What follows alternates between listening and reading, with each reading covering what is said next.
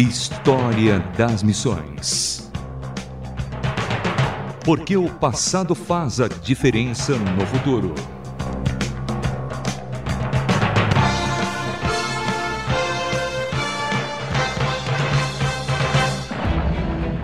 Olá, sou Samuel Matos e nós estamos retornando ao início de História das Missões. Mas vós sois geração eleita, para que anuncieis as grandezas daquele que vos chamou das trevas para sua maravilhosa luz. Enquanto Jesus estava na terra, convocou doze homens simples para que estivessem junto com ele, vendo e aprendendo na prática tudo aquilo que o Salvador gostaria que eles transmitissem a todos os povos aos quais eles sairiam e visitariam. Esses doze eram chamados discípulos.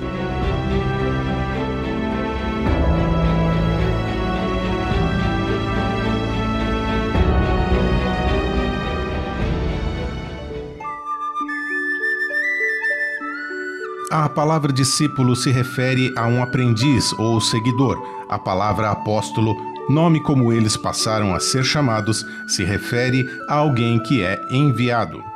Os doze discípulos ou apóstolos eram homens comuns, mas que foram usados de forma extraordinária. Entre os doze estavam pescadores, coletores de impostos e até um revolucionário. Os evangelhos registram as constantes falhas, dificuldades e dúvidas destes doze apóstolos que seguiram o Mestre. Após testemunharem a ressurreição e a ascensão de seu mestre, esses homens simples marcariam a história da humanidade.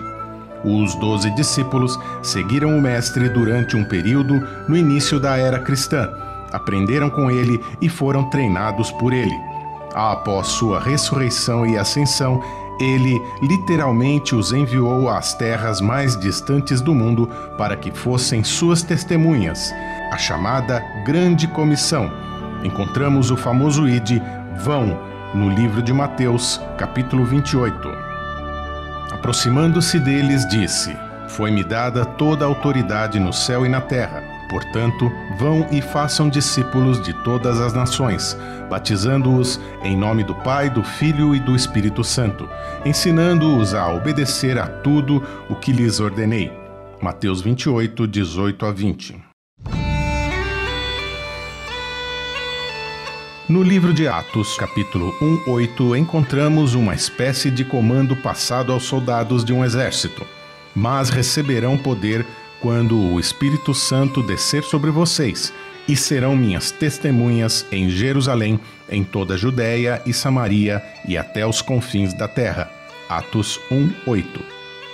Sentindo-se fortalecidos e encorajados, os apóstolos saíram para diversas partes do mundo para compartilhar a missão que lhes foi ordenada. Esse comando, essa missão, praticamente resume o que Jesus esperava de todo discípulo.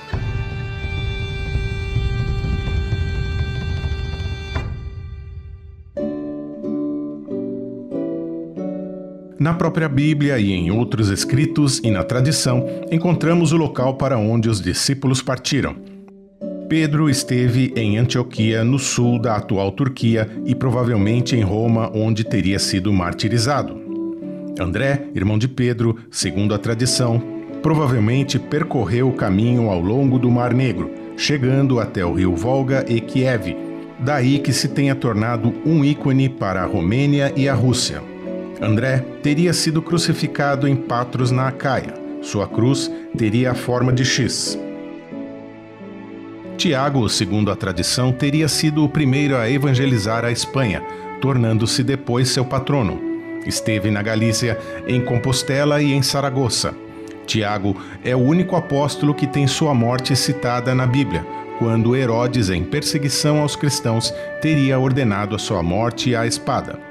João, após as perseguições sofridas em Jerusalém, transferiu-se com Pedro para Samaria, onde desenvolveu uma intensa evangelização. Mudou-se para Éfeso, onde dirigiu muitas igrejas e, em Éfeso, escreveu o quarto evangelho e três epístolas. Exilado até a morte na ilha de Pátimos, no mar Egeu, escreveu o livro de Apocalipse. Filipe pregou no Egito, Etiópia e depois rumou para a Grécia, onde se fixou em Hierápolis. Segundo a tradição, conta-se que Filipe morreu crucificado de cabeça para baixo aos 87 anos. Bartolomeu testemunhou onde hoje é a Turquia e foi martirizado pela sua pregação na Armênia quando foi chicoteado até a morte. Tomé. Historiadores acreditam que teria evangelizado na Síria, indo até a costa de Malabar, na Índia, onde o apóstolo, depois de um bom tempo de trabalho e fundado uma crescente comunidade cristã, teria sido morto a flechadas por hindus enquanto orava. Mateus, o autor do primeiro evangelho, teria pregado em Hierápolis, Pérsia e Etiópia. Existem várias versões sobre sua morte. Uma delas é que teria morrido na Etiópia, apedrejado, decapitado e queimado. Tiago, filho de Alfeu, geralmente identificado como Tiago o Menor, diferencia-se de Tiago, irmão de João. Segundo a tradição, teria pregado em boa parte da Palestina e no Baixo Egito. Tadeu, ou Judas Tadeu, não confundir com Judas Iscariotes, o traidor, era primo de Jesus e autor da Epístola de Judas. Destacou-se principalmente na proclamação das Boas Novas na Armênia, Síria e norte da Pérsia. Segundo relatos, junto com Simão Zelote, fora martirizado cruelmente quando estava na Pérsia morto a golpes de machado desferidos por sacerdotes pagãos. Simão Zelote, segundo a tradição, teria ido ao Egito juntamente com Filipe e depois seguido para a Bretanha e a Espanha. Teria chegado até a Ásia Menor e desse ponto teria viajado em companhia de Judas Tadeu pela Mesopotâmia e pela Síria, chegando até a Pérsia. Simão teria sofrido seu martírio com a avançada idade de 120 anos. As versões sobre seu martírio são duvidosas. Teria ele morrido em cruz ou teria sido queimado em fogueira? Porém, há uma forte tradição que diz que Simão teria sido cerrado vivo. Matias foi escolhido para preencher a vaga deixada pelo Judas, o traidor, que se suicidou. A tradição nos conta que Matias teria saído a evangelizar pela Judéia, Capadócia, chegando até terras distantes como Etiópia ou até a região caucasiana. Uma das hipóteses de sua morte teria sido através de apedrejamento e em seguida decapitação em Jerusalém.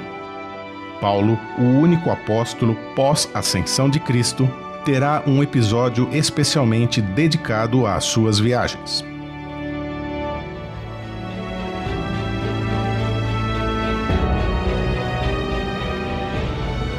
Vamos ficando por aqui, esperando que o exemplo desses primeiros propagadores e, por consequência, mártires do Evangelho nos motive e nos faça manter vivo a ordenança do Senhor. Vão e façam discípulos. Este foi o primeiro capítulo da nova edição de História das Missões. Sou Samuel Matos, na locução e redação. Direção: André Castilho. Escreva-nos um e-mail rtm@transmundial.org.br. Um abraço do Samuel e até o próximo História das Missões. Mais uma produção transmundial.